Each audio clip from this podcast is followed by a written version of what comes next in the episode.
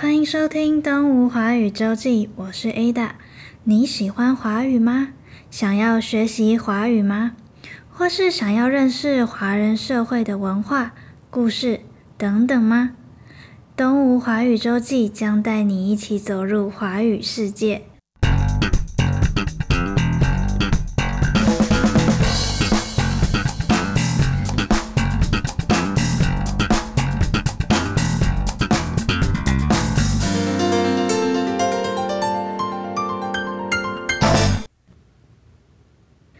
欢迎回到世界大小事的单元。在世界大小事的单元里，我们会用华语介绍世界各地的新闻、节庆以及故事。现在就跟着我们透过华语来认识世界吧。你有听过世界地球日吗？你可能知道跟环境保护还有爱护地球有关。但实际上，我们应该做什么来保护我们所居住的地球呢？透过本集的 Podcast，一起更认识世界地球日吧。今天是四月二十二日，世界地球日。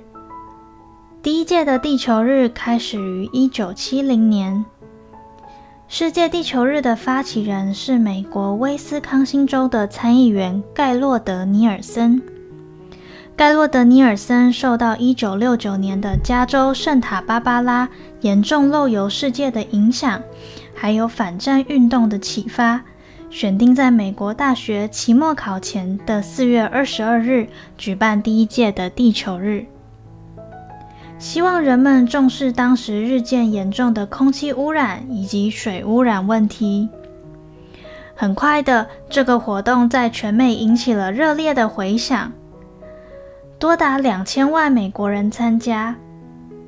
到了一九九零年，全世界有高达一百四十一国响应世界地球日的活动。每一年的世界地球日都会有一个主题。今年二零二二年的主题是“投资我们的地球 ”，Invest in our planet，强调绿色经济、永续的商业模式。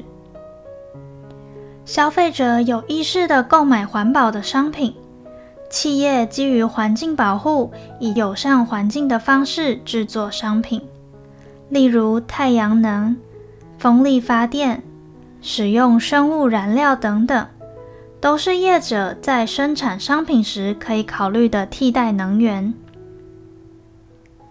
除了环境污染的减少、资源重复使用，等等比较常见的环保概念，这几年还出现了一个关于环保的词语——碳足迹。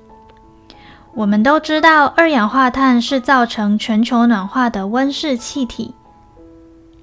如果生活当中大家都有意识地去减少二氧化碳的排放，那或许地球暖化的速度就能够减缓。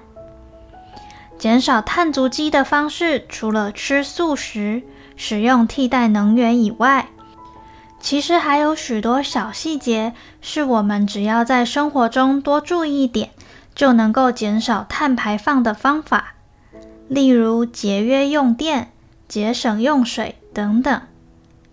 另外，有一些比较意想不到的，像是减少电子邮件的发送，以及取消订阅电子报。根据英国研究者麦克伯纳斯里的研究结果，一封电子邮件会产生四克的二氧化碳。因此，就连减少电子报的订阅，都可以为减少碳足迹尽一份心力哦。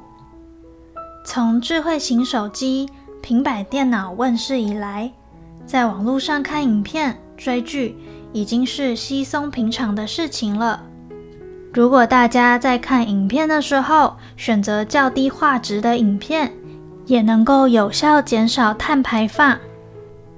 从千禧年左右开始，由于快时尚的兴起，衣服从生产到被丢弃的过程当中，也制造出不少碳足迹。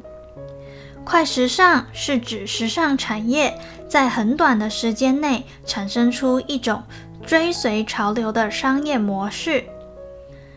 一般的人衣服随着一年四季会更换，但是追求快时尚的人会为了追随潮流，两周左右就购买一次新衣服。因此，如果我们在买衣服的时候选择适合自己又耐穿的衣服，不追随潮流，也是其中一个能够减少生活中碳足迹的方法。台湾从二零零二年开始翻译世界地球日的网站资讯，渐渐的每年也都会举办与世界地球日相关的活动。二零一七年开始，台湾环境资讯协会与绿藤生机发起了绿色生活二十一天的活动。在二十一天当中，有二十一个能够实践减碳环保的绿行动，像是使用电子发票存入载具，一天不使用润发乳，一天少使用一个一次性的餐具等等。透过改变生活当中的一点小习惯，每个人都可以为地球尽一份心力。你在生活中还有发现什么可以减碳、保护地球的方式吗？留言告诉我们，让我们一起一天养成一个减碳的小习惯，为地球的永续生命一起努力吧！感谢大家收听《动物华语周记》。